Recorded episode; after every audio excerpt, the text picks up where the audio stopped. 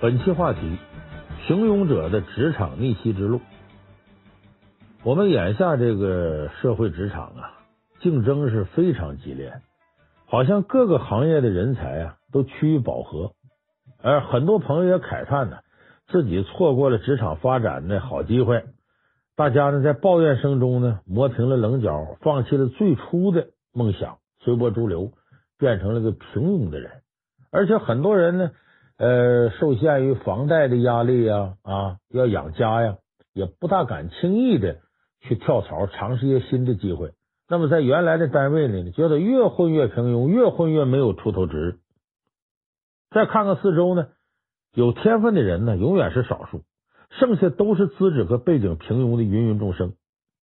但即使是初涉职场的普通人，即使是被无奈的职场生活磨成平庸的人。也都有一颗不甘于平庸的心，也就是说，咱都想向上。那么，资质平庸的人是不是在职场上就一点戏没有呢？不是，同样存在着一条职场逆袭之路，能做出一番成就。今天呢，咱们这情商课呢，就给大伙说说，这平庸的人职场逆袭之路应该怎么样设计。那么，这是有一个循序渐进过程的。你要想平庸之辈完成职场逆袭，在你初入职场的时候，这一条非常重要。选择对领导，就跟对人。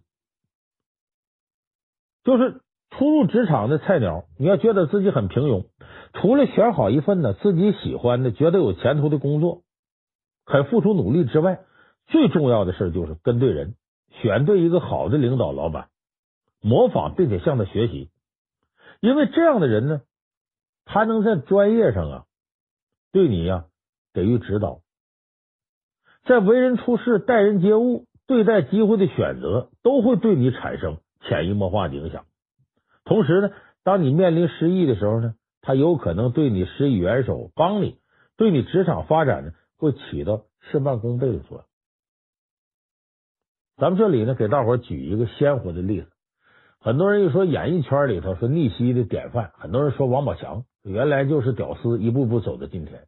其实有一个人比他更符合职场屌丝逆袭这个过程，而且他所下的努力，在一定程度来讲超越了他的运气。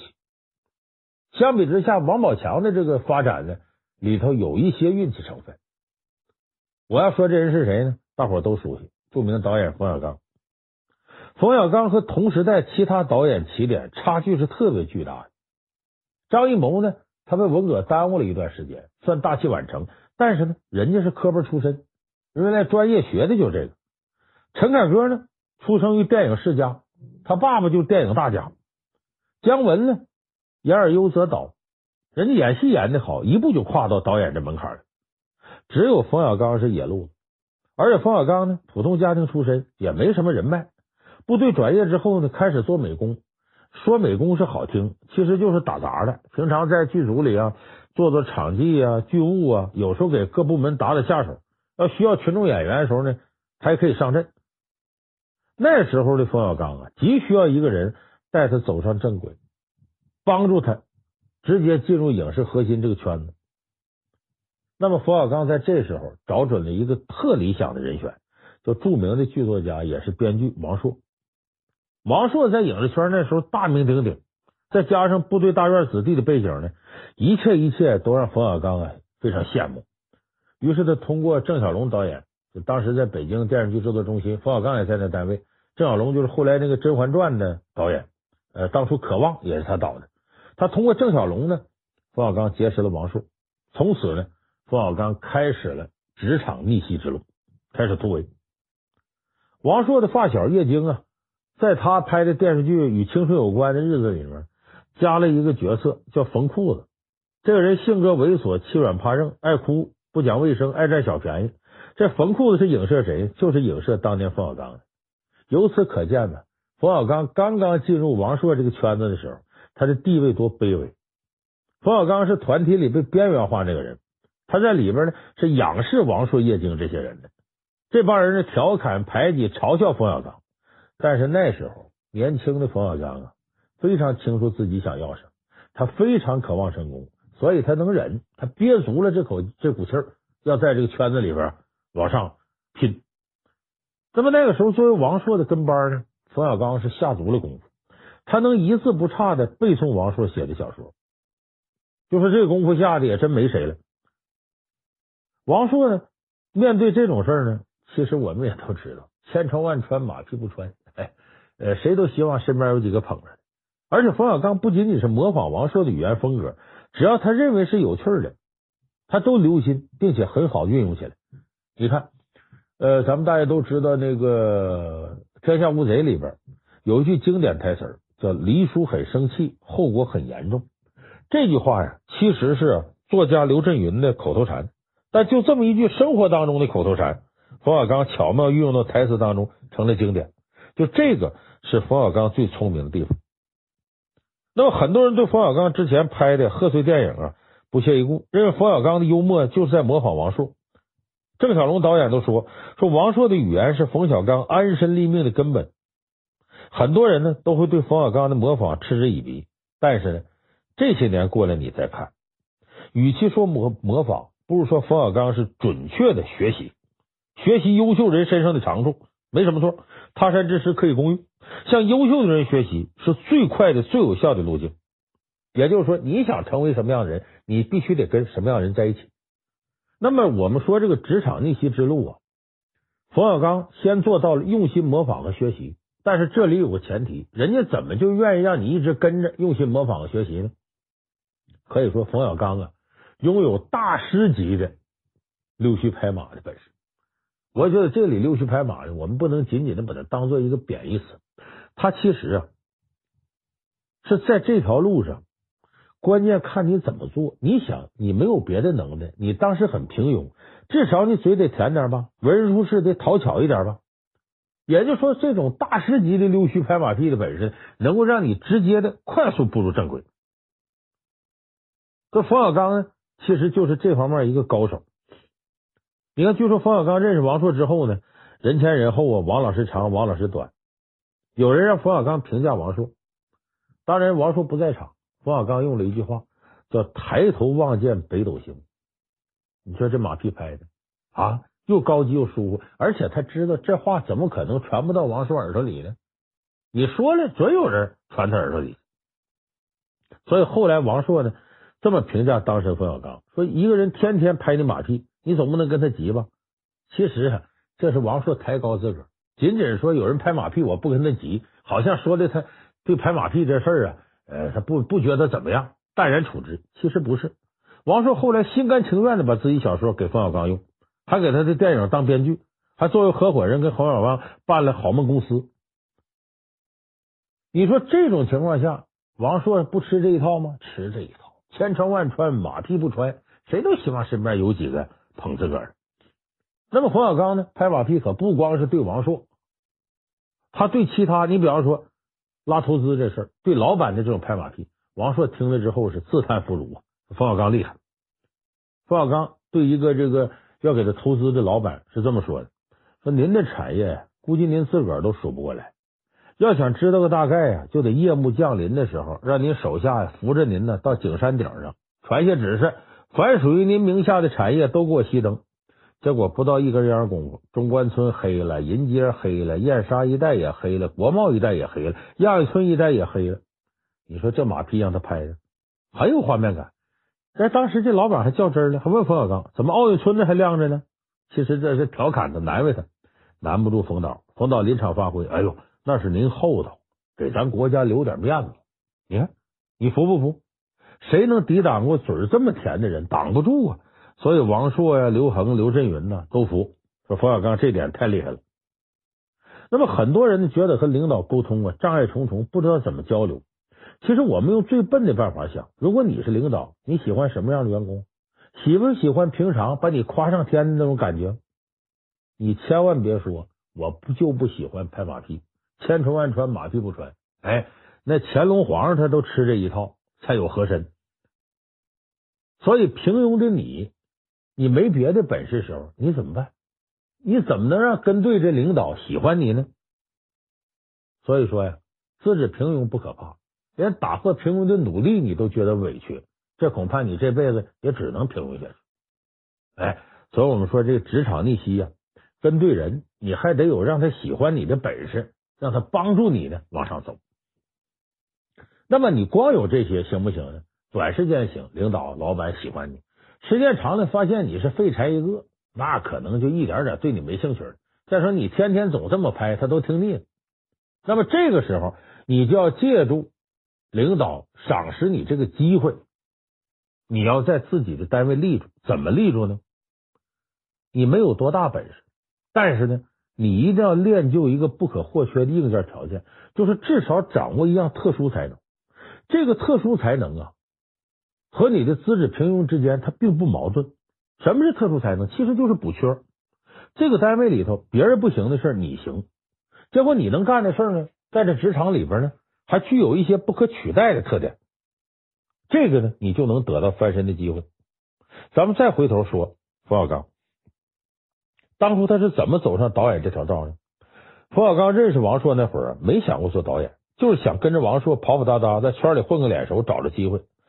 直到后来写编辑部故事，就那个电视剧剧本的时候，他机会从天而降。当时王朔呢，带着包括冯小刚在内的七八个人写剧本。冯小刚在这些人里头文笔是最平庸的，所以王朔呢就等于多个人头，也没想让他多写。没想到交剧本的时候，王朔惊了。为啥？冯小刚虽然文笔不怎么样，但是语言风格啊、思路啊、幽默的方式和王朔几乎一模一样。也就是说，超级模仿他的风格，这是冯小刚的特殊才能。王朔一下就明白了，冯小刚懂自己要表达的东西，所以冯小刚执行王朔的这些想法是最到位的。这就是他特殊才能。你说我们想写出的东西，说达到王朔那个级别，你非常难。但是你一个劲儿模仿的，跟他屁股后头走，这个难度并不是太大。而王朔要想让自己的思维占领整个电视剧编辑部故事的高地，他就愿意用你这样人。所以最后呢，他安排冯小刚做了电视剧《北京人在纽约》的副导演，再后来帮助冯小刚拍了电影。于是冯小刚呢，从了宴会末席的冯裤子，变成了有话语权的冯爷，这是完美的职场逆袭。那我们平常当中所说的特殊才能其实很多，你比方说，你的声音非常好听。那跟客户打电话交流，这事儿就归你了。人家一听你这声，印象就好，那接下来工作好开展。再比方说，你是个酒囊饭袋，能喝，酒量高，那好，陪客户吃饭的事就非你莫属了。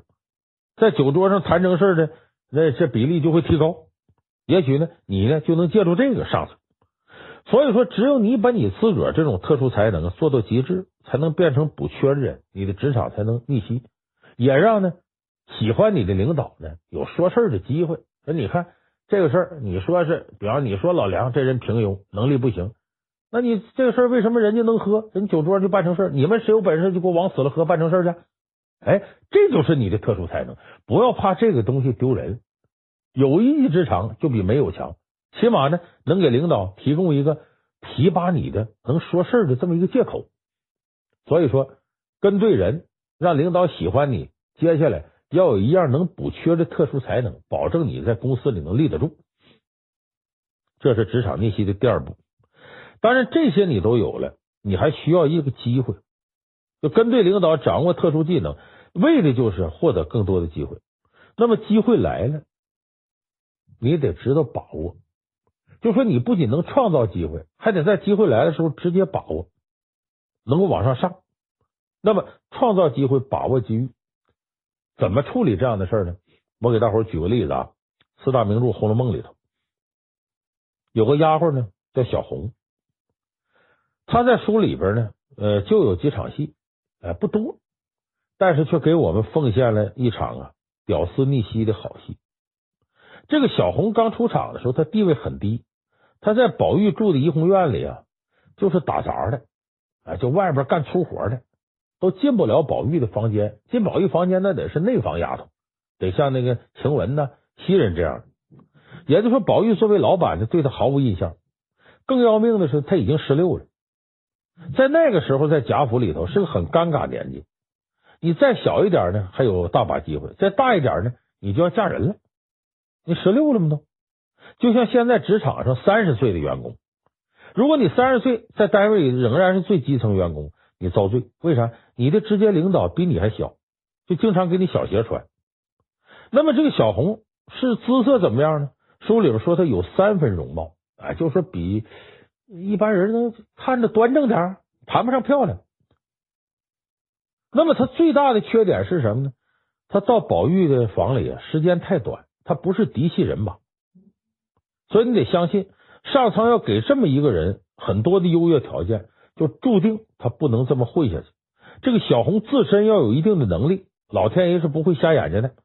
所以这个小红呢，在《红楼梦》上百个下人当中，值得单独拿出来说一说，因为他是个不甘寂寞的人，他想逆袭，他缺少的就是机会。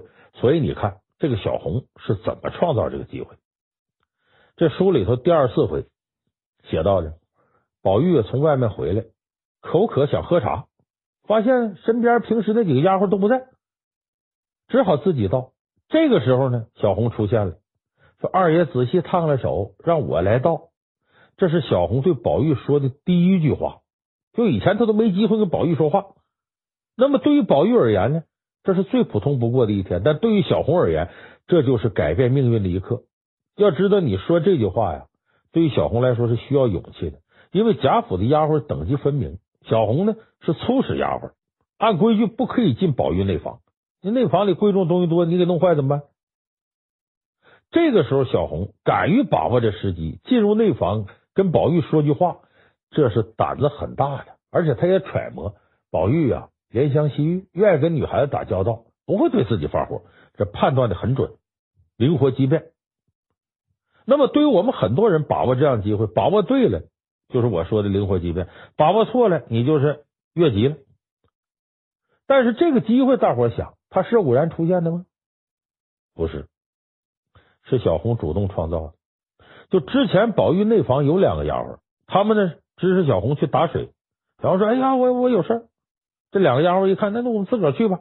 就在这个时候，两个丫鬟去打水的过程当中，宝玉要喝茶，所以你很难说这不是小红多留一个心眼儿。哎，这个机会啊有点偶然，但是接下来这小红把握机会的能力就看出来里头有文章。宝玉呢，觉得自个儿没见过小红，有点奇怪。哟，我不认识你啊！小红的反应是什么呢？冷笑一声。你看，在老板面前敢冷笑。他说呀：“说我自个儿平常干的都是宝玉啊，您看不见的事儿，你哪里认得呢？”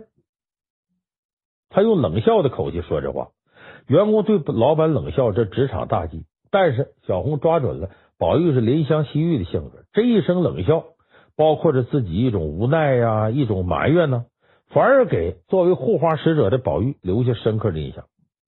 所以这就是要么不干，要做就得达到效果。这理儿是这么理，但没有几个人敢不按常理出牌。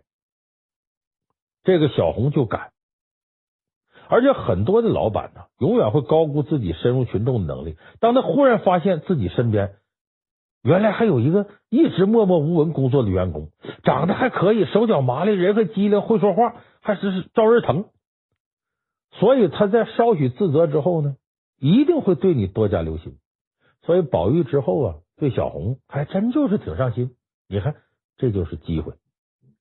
这个机会小红创造了，而且也抓住了。那么把握住这个机会，引起上级的注意，接下来。他要想再有造就，就得更进一步的往前凑，扩展自己的这种人脉。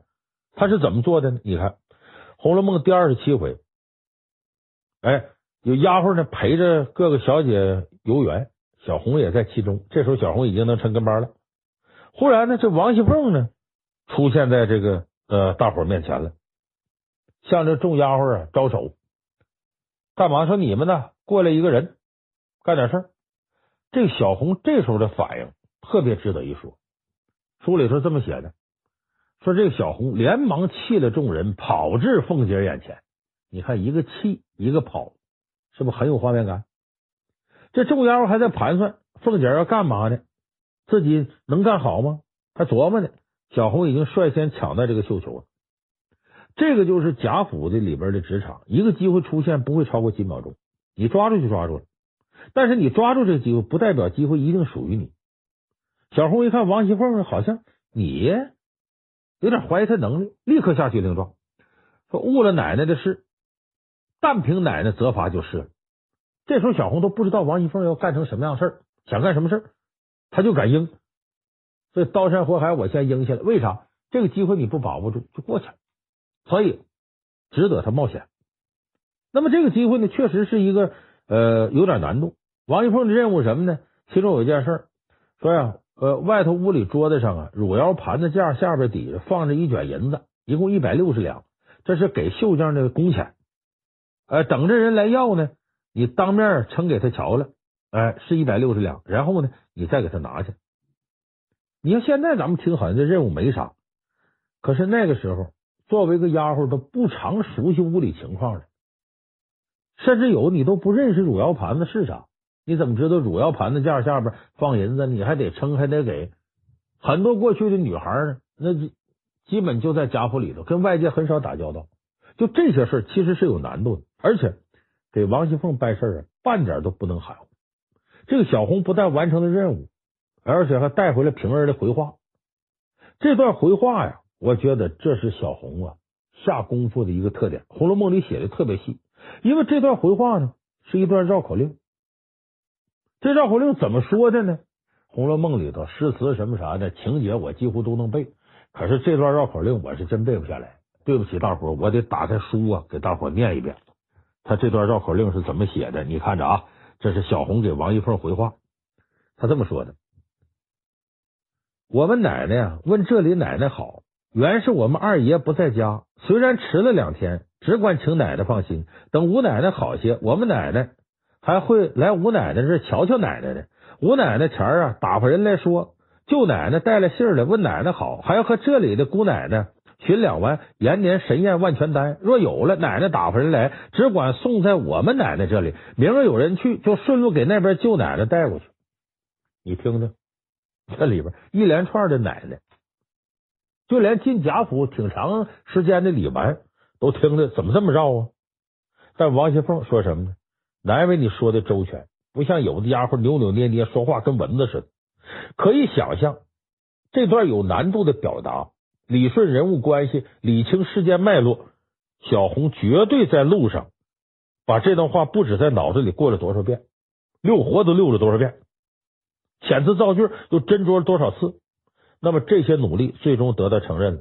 王熙凤立刻意识到，小红正是自己身边缺少的那个人，勤快、机灵、办事牢靠。那当然了，王熙凤不是贾宝玉，想要一个人呢，没那么多顾虑，立刻收到身边贴身使用。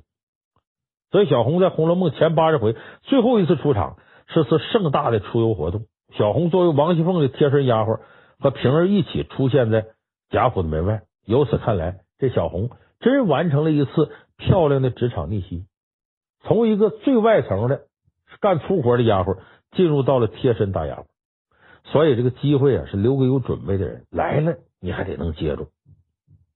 所以总结一下今天内容呢，如果你不想再做那个职场当中平庸的人，那你就按照我说这个三大逆袭计策，找一位职场导师向他模仿学习，掌握一门特殊技能。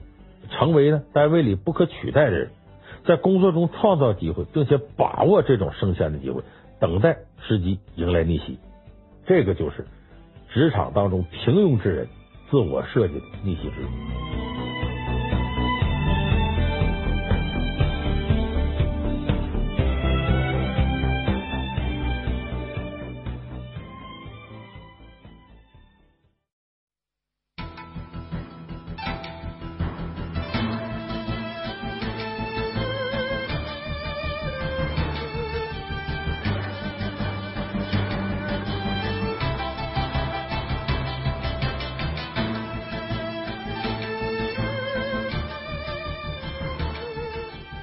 本期话题：聪明应对性骚扰。人在职场飘，谁能不挨刀？你说你为了混口饭吃啊，被穿小鞋，被领导挤兑呀，还可以说你能力不够，处事不圆滑。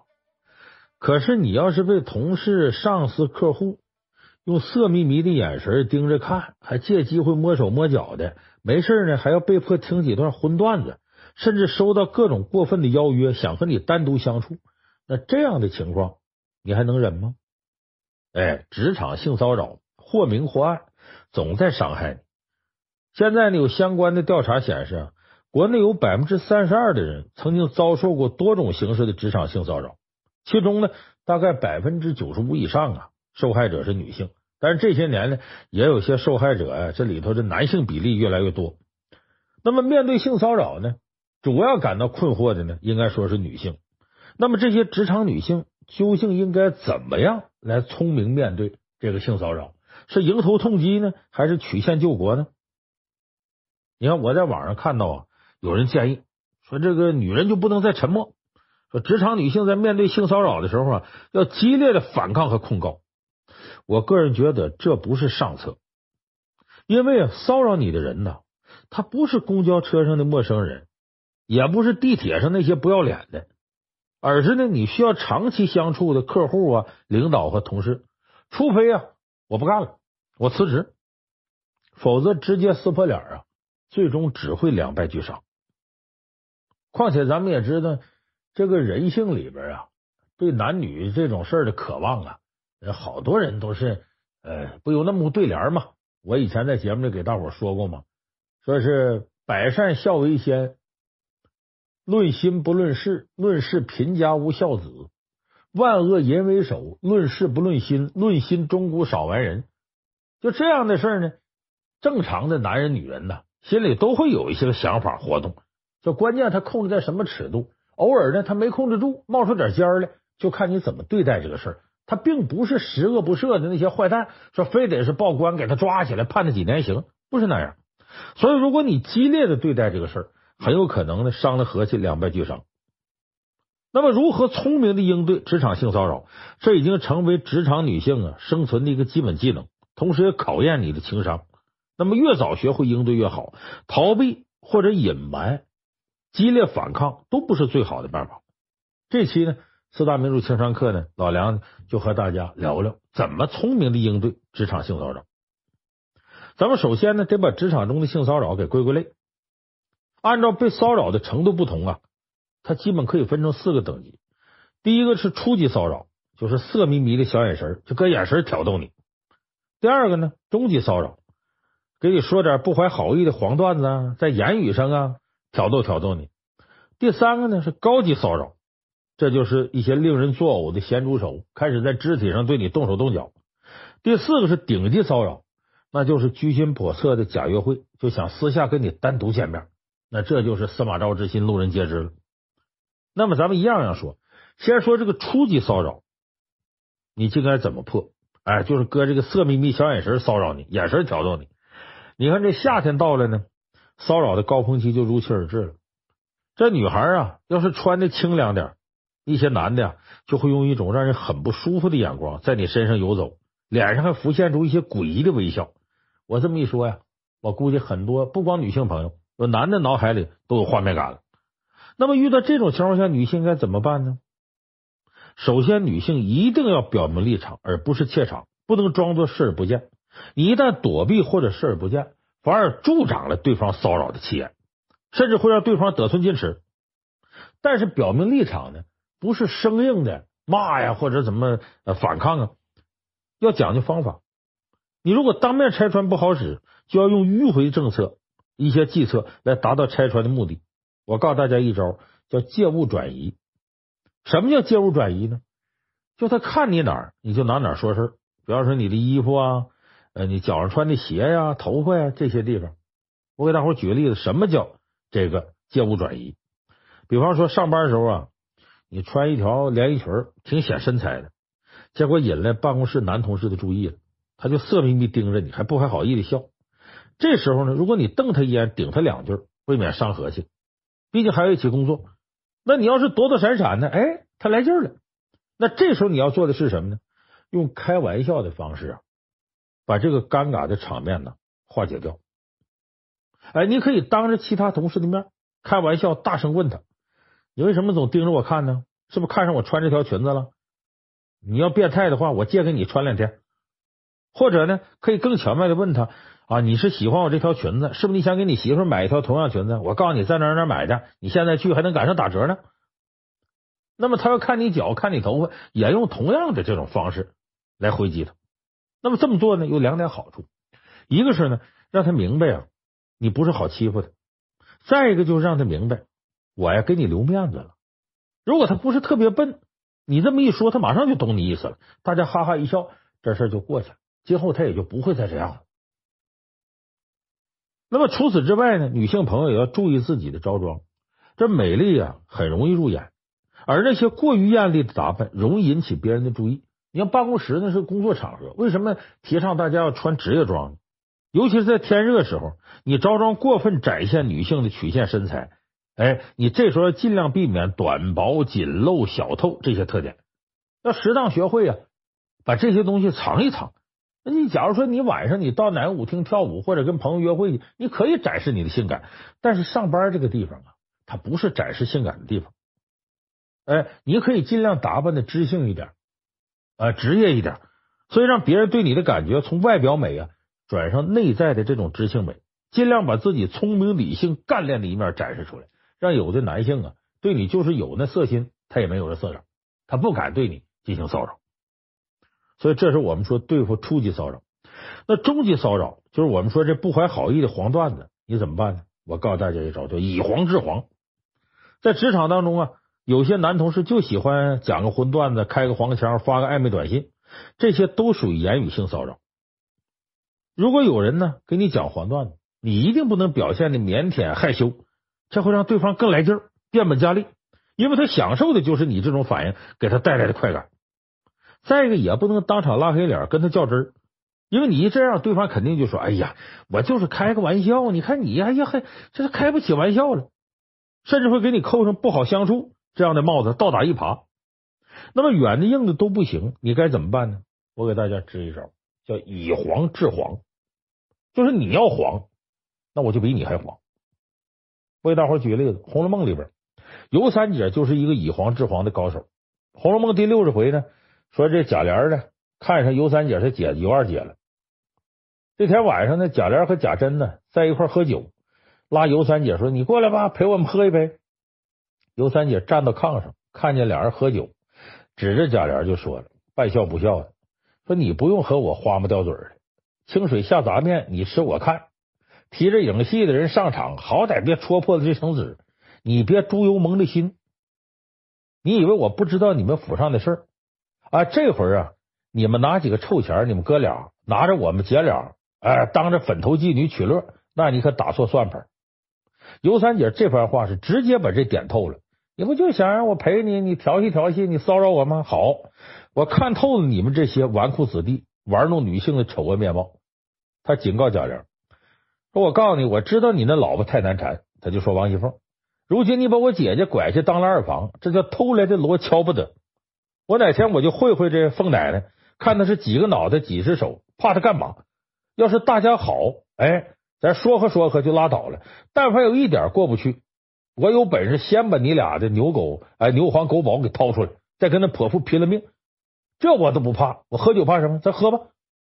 你看这番话，尤三姐既不把贾琏放在眼里，也没拿凤姐当回事，而且是给贾琏一个警告，就为了自个儿姐姐的幸福，我可以跟人拼命。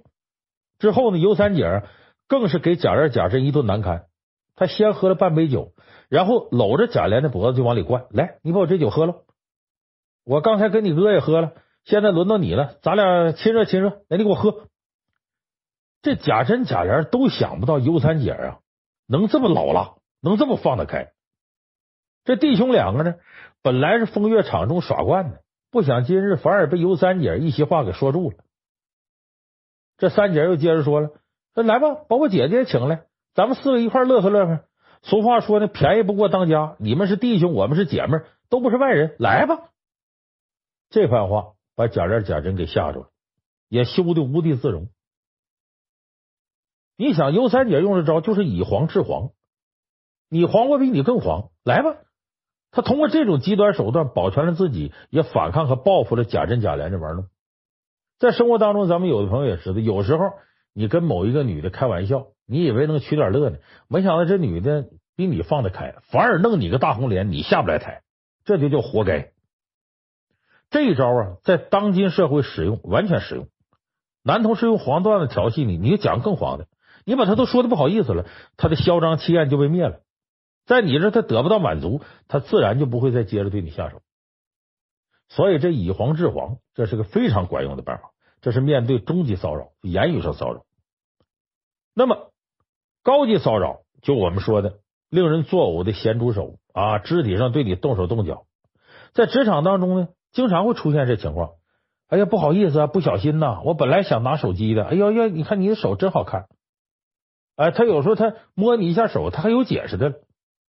那么这种动手动脚性骚扰还包括呢，说哎呀，你来来，咱说个事儿。说的时候呢，他在你身边过，有意无意的搂一下你腰，搭你一下肩膀，哎，这些东西，这就跟什么癞蛤蟆在脚面上，不咬人他恶心人。那怎么破呢？我告诉大家两招。第一个，主动揽责，没问他碰你，你说是自个儿碰他了，还向他道歉。这几年前呢，有一本描写职场生活的小说叫《杜拉拉升职记》，很火，后来呢被拍成了电视剧、电影。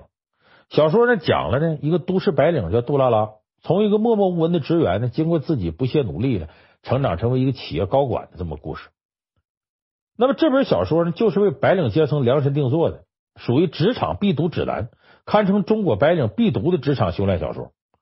那这个小说里边呢，就写到这个女职员呢，面对屡次施行性骚扰的台湾老板阿发的时候，她怎么办呢？曾经被骚扰过的一些女同事啊。就劝杜拉拉说：“这种事你要么忍，要么等。你等更年轻漂亮的女职员进公司，老板兴趣转移了就好办了。”那么我们看职场达人杜拉拉是怎么反性骚扰的呢？一开始杜拉拉并没有采用说“我直接我就你骚扰我我就打你耳光”，这等于是一种丢饭碗的激烈行为。他没有这个反抗，他用更巧妙的方式化解了职场的尴尬。你比方说会议室里边呢，杜拉拉的经理出去接个电话。杜拉坐下来呢，看一份传真，忽然觉得呢，这老板阿发呀，拿脚在他脚背上来回蹭。这夏天的杜拉拉没穿袜子，光着脚穿凉鞋，他浑身一激灵，就好比呀一个老鼠在他脚背上来回爬似的。你说多恶心吗？这杜拉拉呢，忍住气儿，把脚抽回来，他笑了一下。老板，不好意思啊，我这没注意乱伸脚碰到你了。你看他还道歉。面对骚扰呢，杜拉拉首先态度很明确。心平气和又巧妙的表达出自己拒绝骚扰的态度。我把脚抽回来，我不接你这招，咱还不伤和气，也能让老板知难而退，骚扰到此为止。这就很巧妙的化解了职场上的尴尬。也就是说，当感觉到异性的上司或同事对你态度暧昧的时候，一定要表现出你的坚决态度，绝不能暧昧，用明朗的态度表明啊，你不喜欢这样。很多情况下呢，对方在对你初次性骚扰的时候，一般都会有轻微的试探，由此观察你的反应，然后根据这个决定，说我是不是有下一步更过分的行动。如果你能及时的心平气和的表达你的不痛快，既可以使性骚扰到此为止，还不至于伤了和气。所以这是我们说的第一招啊，就是说你呢主动揽责，哎，还向他道歉，那是自己呀、啊、碰到他了。第二招呢？你借着夸奖他过程来贬损他，让他感到无地自容，什么意思呢？我举个历史上的真事儿。这个唐高祖李渊的儿子呀，滕王李元婴，曾经担任过洪州刺史。他任职期间呢，造了江南三大名楼之一的滕王阁。这滕王阁，滕王阁，哎，就是这滕王李元婴造的。可是这位滕王啊，是个好色之徒，他手下官员的老婆呀，只要是长得有点姿色的。都逃不过他的性侵犯。他经常啊以自己老婆王妃的名义，王妃着急啊，下边官员的老婆进府里到我们这儿来玩，咱们聊聊。而这些官员的老婆一旦进了府里，都会被他强行骚扰。当时有个掌管文书的小官啊，叫崔简，他的老婆是正室，刚来到洪州，哎，就被滕王派人给召唤到府里去了。这个崔简左右为难呐，你说去吧，怕自己老婆被滕王侮辱。不去呢，又怕得罪滕王。他老婆正是没害怕，他安慰他丈夫说：“如今是太平盛世，朝廷有法度在这，他是滕王也得要脸要皮，谅他也不敢胡作非为。”于是这正氏呢就去了滕王府，结果在那等候多时的滕王一看到郑氏，就对他非礼，郑氏大喊大叫的反抗。左右侍从说：“你别喊，这是滕王王爷。”这郑氏故意说：“啊，假的，一定是哪来个混蛋！你滕王那么了不起，怎么能是这么下流的混蛋呢？”所以他一边说呢，一边把脚下一只鞋子脱下来，猛击滕王的脑袋。哎呦，把滕王打的头破血流。用鞋子打完之后不过瘾呢，这这女的指甲长啊，这通挠啊，把滕王脸都抓破了。王妃闻讯赶来呢，这正是借这机会脱身跑回家了。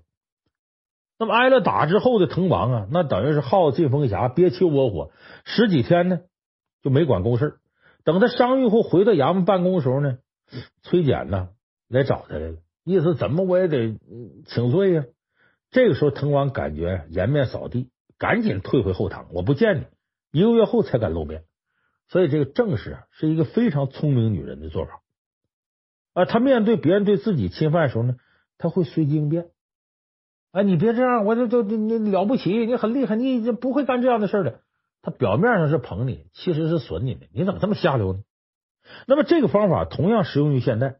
比方说，你的上司对你动手动脚，你就可以采用咱们刚才说这个两种方法结合，先揽责，再戴高帽。你让他骚扰你，你跟他说不好意思啊，我不小心我碰到领导了。这时候他自然就会说没关系。这时候你就接着得说。领导您真了不起，老板，你真像大伙说那样是个好老板。他一好奇就会问你，大伙怎么说的？这时候你就给他戴高帽，说我跟大家交流，大家都说你特别正派，哎，为人特正直，对工作认真，还对我们下属特关心。跟你这样的老板一块工作，不仅能学到知识，我还能学到怎么做人呢。我得跟你好好学呀。你看你这么一番话，这里头有两层意思，一个是表明你态度了，哎，我对你这不接。第二个呢，是给他传递个信息，说你在大伙心目当中是个正面形象，你可不能不要脸自毁形象。相信你的老板领导听了这段话呢，他一定会有点啊，所说臊眉打眼的，有点无地自容，他以后自然就不敢再对你轻举妄动。所以这是对付高级骚扰的一个办法，很管用的。那么最后一个顶级骚扰，就是居心叵测的假约会啊。想跟你单独见面，理由各种各样。那今晚下班以后啊，来办公室咱们讨论一下方案。那明天你跟我去出差见客户，就咱俩出差。你这都不用说了，只要不是傻子都能看出来，这肯定有问题。就所谓这个约会工作是假，骚扰是真。那么对付这种顶级的骚扰办法，你往往应对不好，就使自己处在危险的境地。那怎么办呢？咱说三招破解术。第一个，拿对方的另一半做挡箭牌。就拿他老婆，有不少这个男性的老板领导啊，虽然家里边已经有老婆了，仍然会利用自己手中权力追求年轻漂亮的女下属。面对这种情况呢，有的女士不堪忍受，选择辞职一走了之。但是这个举动啊，太消极被动。更何况呢，你要在公司已经工作一段时间了，已经有一定的职位和成就了，一下都放弃确实不值。所以上上之策呢，拿对方的另一半当挡箭牌。你看网上。在一个论坛里，我就曾经看到有个署名叫小苏的白领女白领，她说了自己一段经历，她就用的这招。这个小苏呢，在一家公司当会计，人长得好看，气质也不错。这公司的老板呢，白手起家，已经四十几岁了，已经结婚了。这老板娘呢，也在公司上班，但是这老板娘呢，总跑外边，不怎么在办公室。这起初这老板呢，有事没事啊，就得愿意支持小苏办事，一会儿查个账啊，一会儿做个表格啊。这个本职工作呀，做也就做了。后来不属于小苏的工作也让他做，还非得加班完成。那老板你直接给的任务不好推辞，所以这小苏只好硬着头皮呀加班。有一天加班之后呢，这老板没走，说是正好你回家也顺路，我就车里带你回去。小苏一想，反正也顺路就走呗，没当回事。结果路上呢，老板在车里就跟他说：“说我媳妇脾气很大，还常年跑外。”对我也不关心，我对他也不满意，我感情世界很空虚，我挺寂寞。今天晚上我媳妇也出差了，你你就今晚你陪陪我呗。你看，这傻都知道他什么意思。他很想骂老板不要脸，但又想呢，这是自己头一份工作，待遇也不错，忍吧。但人可是人，他半开玩笑的说：“说老板呢，这不好吧？这是我第一份工作呀，我跟我爸我妈说了，我做的啊，这是这个呃，我密呀，我管账啊，呃，这我这这我干的是这事儿，这我结果变成现在做小三儿了，我怎么跟我爸妈说呀？你看，他以开玩笑的方式，很聪明的躲过老板的骚扰，表明自己态度，还没啥合计。过了不长时间呢，这老板呢又借个机会邀这小苏说一块吃饭，单独跟他吃饭。这小苏呢以家里有事为借口推辞了，结果这老板还不死心，三番五次的约他单独见面。后来甚至让小苏啊单独跟他出差。这时候忍无可忍的小苏，终于在老板再次约他的时候，选择主动反击。他说：“说老板，之前你总说老板娘脾气大，我怎么没感觉出来呢？他人挺好啊。之前也没有机会接触，这一次呢，他到财务那儿去报销去。哎，正好我跟老板娘聊了半天，哎呦，聊得特别投缘，他还请我上你们家做客呢。要不这么着吧，今晚你不约我吃饭吗？把老板娘也叫上吗？咱一块儿，正好。”老板当时就愣了，他没有想到小苏会拿自个儿老婆当挡箭牌，心想这小丫头不好惹。他怕小苏以后啊向他老婆告状，那不就是打翻醋坛子惹事了吗？所以他对小苏彻底死心，再也没骚扰过。所以拿对方的另一半当挡箭牌很好使。还有，除了拿对方另一半当挡箭牌，你可以再拿自己另一半做挡箭牌。有说那个，我我男朋友没有，那你就制造一个男朋友，制造一个假象。当男领导约你单独加班的时候，你就找男朋友来作陪。没有就找一个男性朋友假扮你男朋友来陪你。当男领导约你单独吃饭的时候，你就告诉他，你本来要跟男朋友约会，你看领导让我去吃饭，我又不好意思不去，这么的吧，那我带我男朋友行不行呢？我男朋友很崇拜你啊，早就想见你了。所以说这种情况很管用。你没男朋友也可以制造假象，你比方说偶尔你自己给自己买束花，然后在卡片上写上一个随便一个男的名字。完了，给送到你单位的时候，你要一脸甜蜜的说：“哎呀，我男朋友送我的。”或者你在你朋友圈里边呢，经常的假装秀秀恩爱，也不用留什么照片，就是今天呢，我们一块儿啊，呃，烛光晚餐呢，很浪漫呢，等等等等。那么你有了男朋友，你就可以拿他当借口来保护自己。哎，比方说一约你，我男朋友约我了，呃，我未来的婆婆让我上她家吃饭去，这就有个非常恰当的理由推开。啊！你要说我要逛街，你别逛街了，或者是我给咱俩吃完饭，我再陪你逛街，你倒反而不好推了。所以制造一个男朋友的假象，要充分的利用自己的另一半。那么再有一招呢，就是在骚扰者面前呢，抬举自己的另一半，就让他感到自叹形秽，意思我根本看不上你。那么这种方法呢，咱们这个初中时候课本里有一篇那个诗叫《陌上桑》，不是讲吗？说秦时有好女，自名为罗浮。秦罗浮长得很漂亮。说行者见罗浮，下诞履子虚。少年见罗浮，脱帽祝梢头。耕者忘其犁，锄者忘其锄。来归先要怒，但作关罗浮。就说这罗浮漂亮的呀，谁都想看他两眼，啊，都耽误事了。说这罗浮美貌，那这么个大美女呢，肯定会招来一些好色之徒的骚扰。这个诗里写这个好色之徒不是一般人，是当地的地方最高领导太守大人。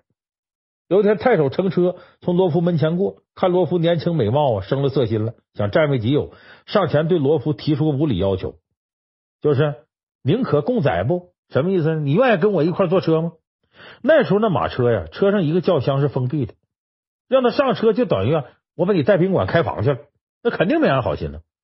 所以罗浮一听这话呢，心生怒气，上前回话了，说：“这个使君自有妇，罗夫自有夫。”就太守大人，你有老婆了，我也有丈夫了。说我丈夫是干嘛的呢？当官的。哎，跟着我丈夫人得有呃人马得有一千多。说我丈夫什么样呢？骑着白马啊，这马上呢用黄金套的龙头，青丝拴的马尾。哎，我丈夫呢腰中配着辘轤剑，宝剑都能值成千上万钱。我丈夫十五服小吏，二十朝大夫，十五岁在这个太守府里头呢当官，二十岁。就在朝廷里做了大夫，三十岁就做了皇上的侍中郎，四十岁呢就成为一城之主。而且我这丈夫好在哪？皮肤白，有些胡子。在过去，男的呀，面白有须，这就是美男子。而且说我这丈夫气质非常好，所有人都夸我丈夫了不起。所以你看，他把自己的另一半都夸上天了，从场面威仪啊，到身家财富啊，从官场地位啊，到容貌风度，哪样都比你个烂太守高出一大截。我秦洛夫有这么优秀的无以复加的丈夫，你个小小太守哪有资格在我面前显摆？你赶紧滚吧！所以这太守听了之后自惭形秽，转身走了。当然，这种方法搁在现在呢，不适合所有职场女性使用，它更适合在职场上有一定资历的女性使用，因为呢，她们有一定的年龄，也有事业，说老公如何优秀，让人信服。二是呢，他们在职场上啊有不可取代的位置，不会轻易丢掉工作。如果你具备这样条件，哎，遇到这种骚扰说，你就可以大胆使用这个方法。所以，今天我们说对付性骚扰，无论你采用哪种方式，都要敢于善于说不。你可怜巴巴的忍气吞声，或者羞羞答答半推半就，都会助长对方的色欲。性骚扰者一般都是心虚的，哎，领导、老板也不例外。越是有地位的人呢，越怕出丑。对付陌生人或者不知进退的人，那你就学学罗浮，夹枪带棒，不留余地，管他脸面不脸面。那对付朋友、同事或者领导，你就学学杜拉拉，温柔一刀，点到为止，给对方一个台阶。好，这就是今天老梁要给。各位面临职场性骚扰的女性朋友提供的一些方法。